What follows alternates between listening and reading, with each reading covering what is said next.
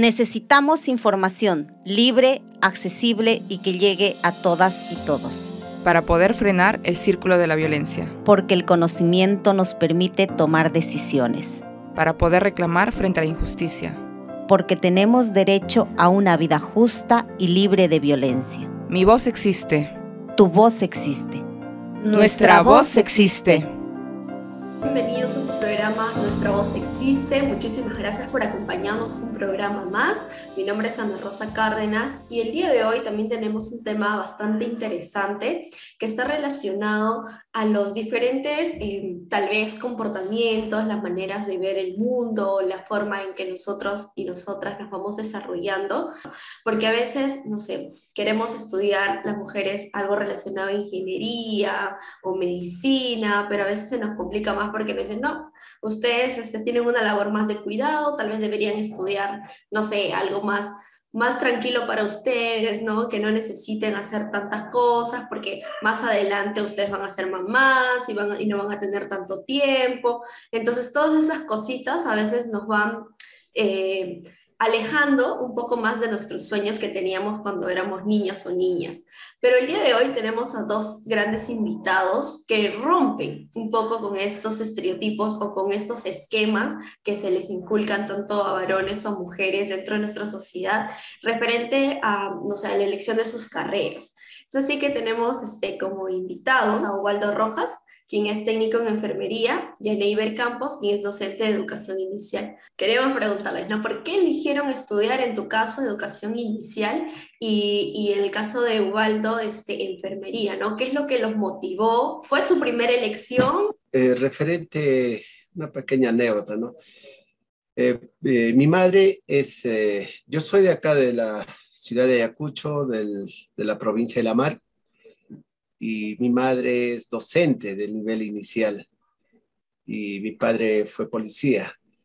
Entonces, eh, eh, mi madre nos llevaba a los diferentes lugares donde ella trabajaba y ya yo cuando ya estaba en primaria, incluso en secundaria, le ayudaba a hacer sus trabajos a mi mamá porque nos decía, pues hijo, por favor ayúdeme, porque tenía varios trabajos y le ayudaba yo personalmente, ¿no? Y por un lado me daba propinas y, eso cada vez me gustaba. Y ya cuando estaba ya cuarto, quinto para elegir una carrera para la universidad, me dijo, hijo, eh, de repente me gustaría que tú que estudies esta carrera que yo he elegido, porque tengo mis libros, tengo mis materiales, ¿para quién va a quedar? Sería un orgullo que tú como varoncito, hijo, y te quedarías, va a ser eso mi gran anhelo. Sin embargo, yo por los prejuicios que teníamos en, la sociedad, eh, bueno, no, no le dije sí, no, no, no, no, podía aceptarlo. Sin embargo, a, medida que pasaba el tiempo, mi madre se puso mal. Eh, de un momento a otro nos dejó por un motivo de salud pero quedó, quedó calado en mi persona las palabras de mi madre, ¿no? Como una veneración y como ella siempre quiso que yo sea y, mm, y además que a mí también me gustaba porque siempre era yo partícipe de sus trabajos, ahí es donde me he incluido yo con, en la carrera de educación inicial.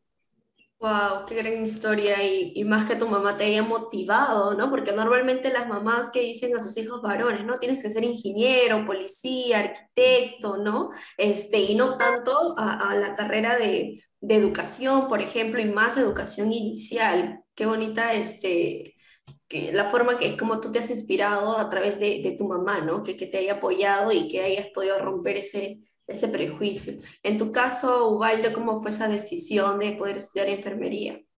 Eh, vi la oportunidad de estudiar eh, en un instituto de enfermería técnica, aún todavía con un poco de, de temor, pues, sin saber de qué se trataba, no prácticamente la carrera. Fui estudiando, me fue gustando. Y donde más cogí confianza fue cuando empecé a hacer las prácticas iniciales vi que la, la, atención, el servicio que se daba, que era lo, lo que me gustaba, ¿no? Eh, eh, la atención hacia los demás.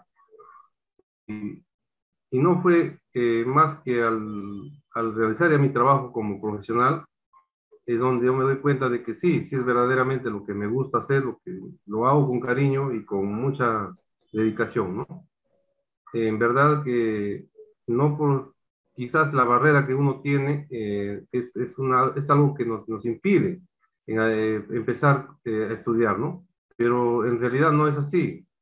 Todas las personas que nos gusta servir, a, a hacer de la forma, siendo, eh, aún ¿no? no siendo varón o mujer, eh, no es indispensable la, el sexo, sino la, la, voluntad, ¿no? Eso es mi experiencia, ¿no? De, de, de, inicio en mi trabajo.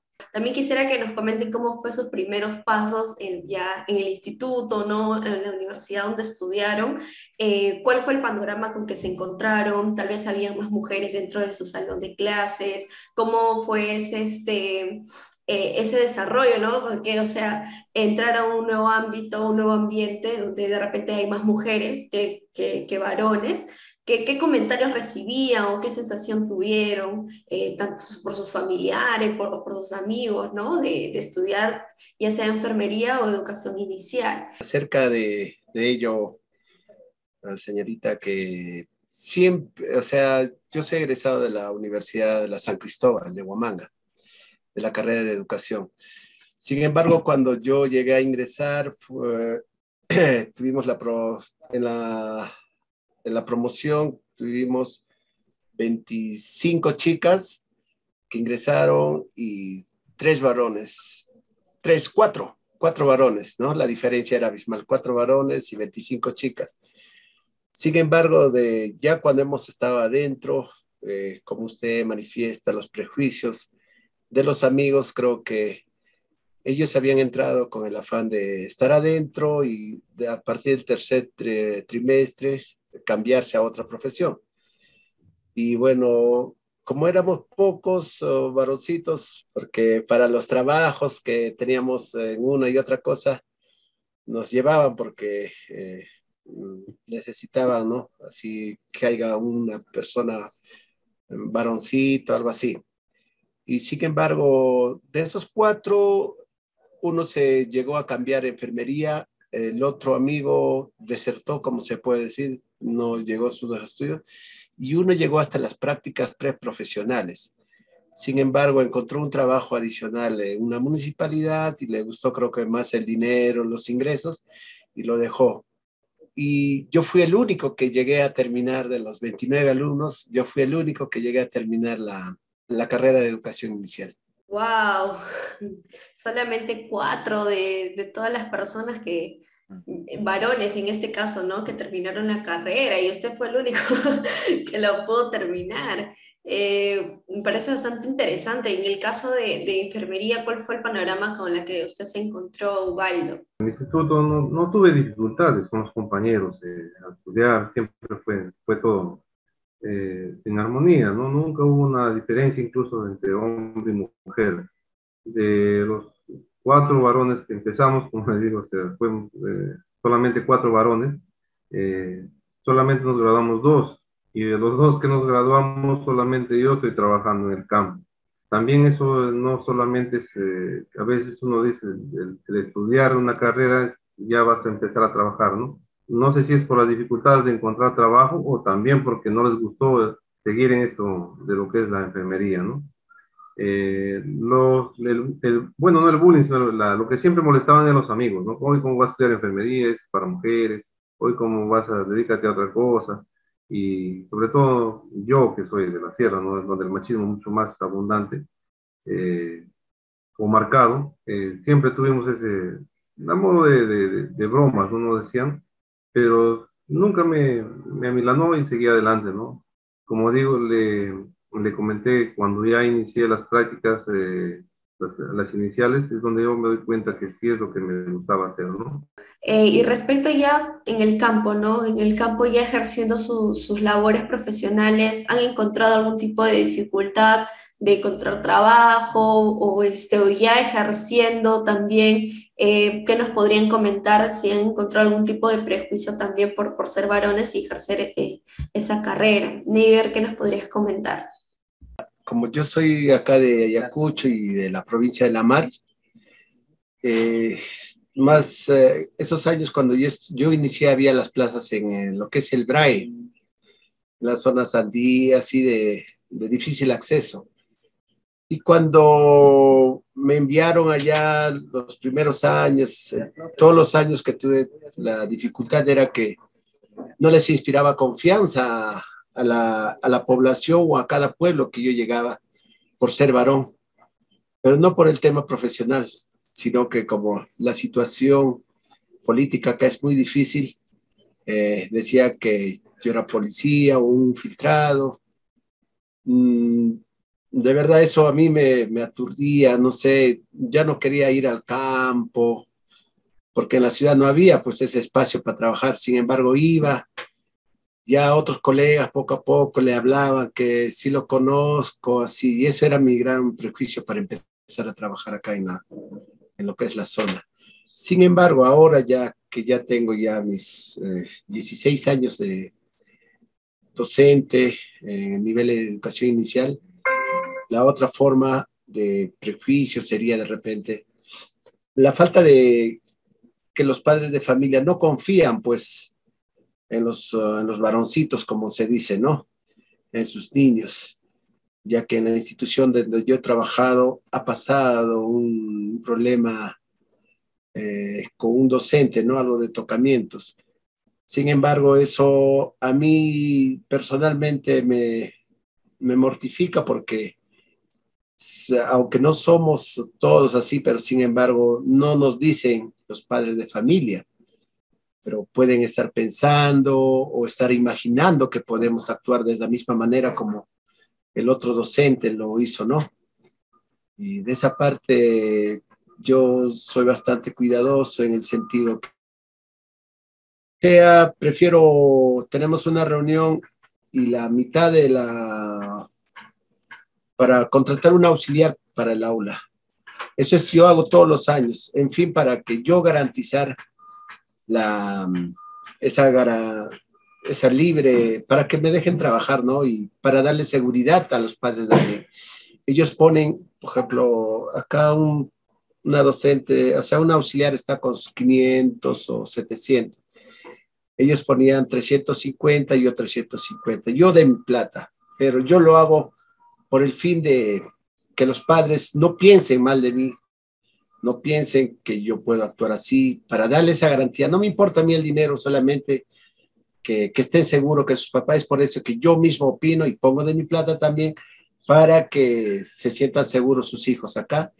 Y es por eso también que la, uh, la auxiliar, que viene a ser una profesora calificada de acá del lugar, eh, va, incluso les lleva al baño, yo tampoco no me, no me meto mucho porque ha sucedido reciente ese problema acá.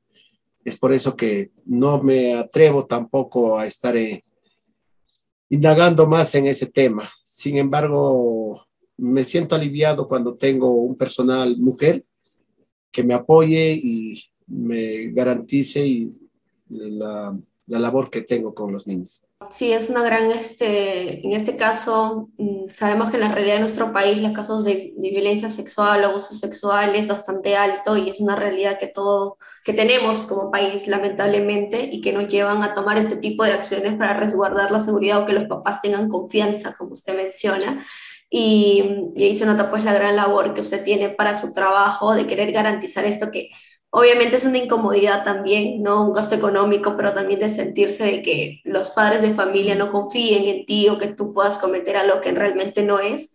Eh, y eso es algo pues que eh, es muy lamentable, pero eh, que sucede muchas veces en nuestro país y en las escuelas también, los casos de denuncia de abuso sexual o tocamientos indebidos en caso de docentes, no es menor, ¿no? Y imagino que por eso es la preocupación también de los padres de familia. Em, y en el caso de David, tú que, que, estás como que más con un montón de personas diferentes, ¿no? Con tu labor de enfermero, ¿también encontraste algún tipo de dificultad ya ejerciendo tu carrera? La dificultad eh, de nosotros es también permanente, ¿no? Porque hay una línea muy, muy delgada en lo que es a lo, a lo que se refiere a la, al contacto con la persona, ¿no? Sobre todo con las mujeres, ¿no? Eh, en lo que es tocamientos indebidos, como dice Ned, Esto se basa más en, en, que nosotros trabajamos eh, con los pacientes de manera eh, permanente y sobre todo hacemos labor de nuestras manos para cogerlos, levantarlos, sentarlos, eh, pasearlos y todo lo demás. Eh, hay una línea muy delgada, ¿no? Y creo que esta sensación es más que todo en, en que el paciente, lo que tú permites, la, entre el trabajador y el paciente, ¿no? ¿Hasta dónde puedes tú pedir Para todo siempre tiene que haber un protocolo de, de, de atención, ¿no? Pedir permiso para tocarlo, para cogerlo, te voy a coger, voy a hacer esta maniobra contigo. Decir lo que vas a hacer para evitar que la persona que tú le estás eh, atendiendo no se sienta invadida, ¿no? Esas son técnicas que nosotros aprendemos o nos instruyen para poder salir de ese, de ese, de ese, de ese no pasar esa línea de lo que se llama los tocamientos, ya que nosotros sí las, sea, usamos las manos para poder tratarlos, ¿no? Y eso eh, creo que también es la confianza que te dan eh, en el trabajador con el paciente, ¿no? Se tiene que tener esa confianza donde uno no, no transgreda a la otra persona. Y también eso nos ayuda a nosotros a sentirnos eh, más confiados para poder ayudarles. ¿no? ¿Y cómo hicieron ustedes este caso? Este, Neighbor nos ha comentado que ha tenido que buscar contratar a un auxiliar para que justamente haya esa confianza este, con los padres de familia y en tu caso es seguir estos protocolos ¿no? que ya tienen ustedes este, institucionalmente para que eh, la persona no se siente invadida, porque claro, ustedes trabajan directamente con personas y los tienen que cargar, tocar, etcétera, y a veces uno pues no está acostumbrado, eh, cuántas malas experiencias las personas nos cuentan en el servicio de salud justamente porque eh, se han sentido invadidos, no invadidas, y está la gran labor que ustedes realizan de, de poder tener estos protocolos y, y, que las personas no se sientan de esa manera. Pero, ¿qué, ¿qué, hicieron ustedes para motivarse, ¿no? Para decirse, oye, hay estas dificultades, pero hay que seguir tengo que seguir, este, porque amo este trabajo, el, el compromiso que ustedes tienen. Eh, ¿Qué hicieron para lograr afrontar estos prejuicios y qué se dijeron ustedes mismos también para, para motivarse? Soy muy, muy asequible a todos y bueno, eh, llego al colegio, a la institución, me pongo al nivel de los niños, ya hasta mm, pero siempre manteniendo los protocolos, por ejemplo, ¿no? De la educación, como dices, recibir al niño, eh, estar a su nivel, hasta, ¿no? Como soy una persona alta, hay que abrazarle, llenarle, ¿no? Porque si fuese una persona fría también solo iría a cumplir, evitando esos uh, problemas, esos uh, los protocolos de la educación, como porque hay que recibirle al niño, darle su trato, abrazarle, alegría, preguntarle, eh, darle confianza. Entonces, si yo trataría de evitar por esos uh, supuestos malos comentarios que el varón le puede tocar, entonces de nada eh, serviría que estaría ahí porque de eso no se trata la educación inicial. Es para darle confianza, es como segundo padre. Sin embargo, eso lo realizo a la entrada porque los papás están ahí, eh, delante de sus papás, qué mejor, ¿no? Para darle ese cariño y los papás también me ven como los quiero a sus niños y me dicen, ay, profesor, usted es eh, una persona muy asequible, cómo le quieren los niños. Y en tu caso, Waldo, ¿qué es lo que te motiva ¿no? a seguir con esto? Y nos has comentado un poco tu, tu labor de servicio. Eh, entonces, eh, antes de comenzar el programa nos estabas comentando un poquito también de que a veces esos prejuicios no tanto son de la población, sino que a veces desde la misma institución este, se van poniendo, y pero que en la pandemia eso se, se llegó a romper. Si nos podrías comentar un poco más. Eh, sí, bueno, una de las satisfacciones que nos da a nosotros como trabajadores es cuando un paciente sale a su casa, sobre todo, ¿no? Lo ves que sale recuperado, sale bien, y un gracias creo que es lo mejor que puede recibir todo, todo trabajador o profesional. Eso es lo que más te motiva, decir, sí, sé que estoy haciendo mi trabajo porque te lo están agradeciendo, ¿no? Y con respecto a las barreras, como le digo, de, varones y mujeres, eh, eh, cuando yo inicié a trabajar, como le eh, comento, es de que en, estos, en esos tiempos había áreas para mujeres, para que donde trabajen solo mujeres y había áreas varones donde trabajaban mujeres y varones porque no había mucho personal varón porque puedan trabajar en esas áreas, ¿no? Había personal, o sea, pacientes varones que eran atendidos por mujeres y, varones. Y también había un área de puro mujeres, de, de, pacientes mujeres que eran atendidos solo por mujeres, porque las áreas administrativas impedían eso, nunca lo abrieron. En pandemia vieron que el personal faltaba, vieron que todas las cosas se, se complicaron y tendría que atender la persona que estaba ahí, sea varón o mujer, ¿no? Y es donde se apertura esta, este, este, cambio hacia la, hacia la, lo, lo, unisex, como se dice, ¿no? Donde trabajan hombres y mujeres. Y se vio que no era problema de los, del paciente o de las personas que eran atendidas, sino de las áreas administrativas que tenían ese tabú. Los pacientes siguen siendo igual atendidos por varones, se siguen teniendo la misma confianza y como digo, a veces, muchas veces prefieren que lo atienda un varón, ¿no? Porque a veces, no sé, todo depende de la persona que te está atendiendo. Muchas veces, como decimos, no es el, el sexo la, lo que te define como un buen trabajador, sino la persona, ¿no? ¿Qué persona te va a atender? ¿Qué persona es la que te está atendiendo? Sí, claro, ambos nos han comentado algo bastante importante, que es esa labor de servicio, de brindarle lo mejor a la, en este caso a los niños o a las personas que reciben atención en el centro de salud. Y como mencionó, lo importante es la calidad de profesionales que, que ustedes pueden ser ejerciendo su labor, ¿no? Y cómo van reivindicando esta imagen de los varones en estos espacios profesionales o de servicios o de atención. Entonces ahí quería preguntarles ¿Qué consideran ustedes que les aporta ¿no? a los hombres, en este caso a los varones, el ejercicio de estas profesiones u otras profesiones también, ¿no? A veces se ve relegado como el arte también, ¿no? Que no tiene que ser más para mujeres, eh, el baile, la pintura, este, en su caso la docencia o la enfermería. Em, ¿Qué creen ustedes que les aportan a los hombres ejercer estas, estas, estas profesiones que son consideradas más para mujeres por el tema del cuidado o porque son supuestamente como que más... Em, eh, no, no tienes que hacer tanto, tantas cosas, etc. Eh, porque además es bonito que los varones, esta nueva generación de niños especialmente, vean nuevos referentes. O sea, yo me imagino a sus estudiantes, a, los niños de inicial, decir, oye, mi profesor de, de inicial era hombre. ¿No? Entonces ya pide, no, me gustaría ser como mi profesor algún día y ya le cambias el chip al, niño y decir, yo también puedo hacer esto, ¿no? O también este, en el caso de los varoncitos que ven a un enfermero y a mí me gustaría brindar este tipo de servicio. Entonces, ¿qué nuevo enfoque creen ustedes que a través de sus carreras y a través de la forma como ustedes lo estén llevando pueden inspirar y, y, también incentivar a, a, otros varones, ¿no? Em, no sé qué nos puedes comentar, Neiber. La cultura de nuestra sociedad está ya cambiando. Ya no somos eh, como el antiguo machista, ¿no? Ahora vemos oh, que mm, en diferentes carreras, hasta en la cocina, hay más varones, como por ejemplo, ¿no? Y eso de verdad abre espacio para que los, las personas de género masculino puedan de repente acceder a todo tipo de carreras y profesiones, oficios, ¿no?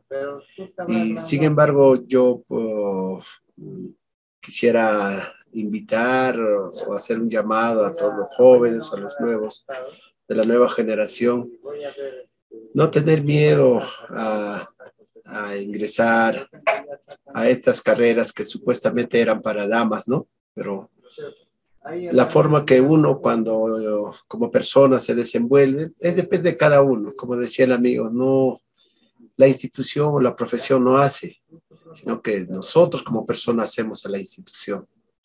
Sin embargo, eh, de repente, por ejemplo, ¿no? Ahora en, acá en la, la Mar nomás, en la provincia, de unos 1.500 profesores, en inicial somos tres varones, tres, cuatro nada más. Sí, y yo creo que para seguir con este mismo aliento es darle, quererse uno mismo y escoger la carrera, lo que te hace feliz. Ubaldo, ¿tú qué nos podrías comentar? Eh, eh, lo que yo les aconsejaría a todos los las personas que deseen eh, estudiar o eh, técnicos o enfermeros, sería, ¿qué es lo mejor que elegirían si les gusta servir, ¿no? si les gusta atender personas? Eh, creo que es en el área donde uno más se siente servicial, ¿no? El atender a un enfermo es en, un momento difícil de su vida, eh, creo que es lo que a uno lo conmueve más para poder dar un buen servicio, ¿no? Y, como te digo, te lo dije antes, sobre todo es cuando un, ves que un paciente se recupera, sale de su estado crítico, va a su casa, el gracias que te dice es lo que más te motiva a seguir adelante, ¿no? Es lo que más a uno lo, lo hace que, querer más su trabajo, ¿no? Cuando tú ves que sí, las cosas que estás haciendo dan resultados. Ves, ver una persona que está en un estado mal, calamitoso, verlo recuperada, feliz, devolverle a su familia, a su hogar, porque son padres, son madres, son hijos. Eso es lo más bonito que tenemos en la vida, creo, en nuestro trabajo. Y eso es lo más gratificante para mí y me da la, la gratitud de seguir adelante, ¿no? Claro que sí. Eh, muchísimas gracias, Neiber y Ubaldo, por habernos acompañado el día de hoy en el programa y darnos estos grandes aportes de acuerdo a su carrera, a cómo ustedes han venido desarrollándose eh, tanto en el instituto, la universidad, qué dificultades se encontraron y cómo lo afrontaron y cómo eh, el día de hoy pues pueden contarnos su experiencia, su gran experiencia y creo que las personas que nos van a ver en todas las redes sociales, en las plataformas digitales, eh, van a poder sentirse tal vez motivados, ¿no? A poder virar en otros, ampliar su horizonte y poder, que los que están saliendo de la secundaria, por ejemplo, no saben qué estudiar y que olvidarse de esos parámetros que existen, sino que hay una gama tan amplia de posibilidades y que no se pueden limitar a explorarlo y de repente encontrar un camino donde ni siquiera pensaban que podrían desarrollarse, ¿no? Y que pueden llegar a amarlo, disfrutarlo y tener esa gran vocación de servicio como ustedes dos este, lo tienen y felicitarlos por su gran labor. No sé si les gustaría decir algo a todas las personas que nos están escuchando, unas palabras finales, invitarlos a que compartan este programa, así como los otros programas que venimos desarrollando aquí. Eh, palabras finales que les gustaría comentar, Ubaldo. Eh, agradecer, como te digo, a ustedes también que a través de este medio están difundiendo eh, para nosotros poder eh, decir a los demás oyentes de que desean este, tener esta carrera ¿no? de enfermería, que no solamente es para mujeres, sino es para varones. El, si tienen la vocación de servicio, bienvenidos, ¿no? Y, y sobre todo, la, la, la gratitud que van a recibir en el trabajo al ver a una persona, un gracias que te dice, es lo mejor que nos puede pasar. Y van a ver que si están con esa intención de querer estudiar enfermería, les va a ir muy bien. Gracias. Cada uno de ustedes, por su intermedio, a todos los que, a todos los oyentes, a los que nos están viendo, infinitamente gracias. Es la primera vez que participo en este tipo de actividad y para poder uh, discernir ¿no? lo que siento como docente de, del nivel de educación inicial. Sin embargo, eh, quisiera darle un mensaje a los jóvenes, ya sea varones o mujeres, que solamente hagan lo que, lo que les gusta, los que les va a satisfacer en su vida profesional. No tanto busquen por el lucro económico, que a la final es eso, o lo, lo puedes lograr, pero no vas a ser feliz. Eh, ese sería mi mensaje final. Muchas gracias, Never y por su tiempo, por compartirnos esta gran experiencia. Y este espacio también es justamente para poder poner en la mesa este tipo de, eh, de, grandes experiencias que nos motivan, que nos ayudan a cambiar un poco nuestras mentalidades y que nosotros como jóvenes también eh, nos, nos, nos motivan a querer eh, también hacer algo mejor, ¿no? Por nosotros mismos, también por nuestra sociedad. Y nada, invitarlos a todas las personas a que compartan todas las redes sociales, este, estamos en Facebook, Instagram, YouTube, Spotify, eh, a darle like, a compartir con todas las personas, este, que les puede servir muchísimo este programa. Conmigo será hasta una próxima oportunidad aquí en su programa Nuestra Voz Existe. Muchas gracias.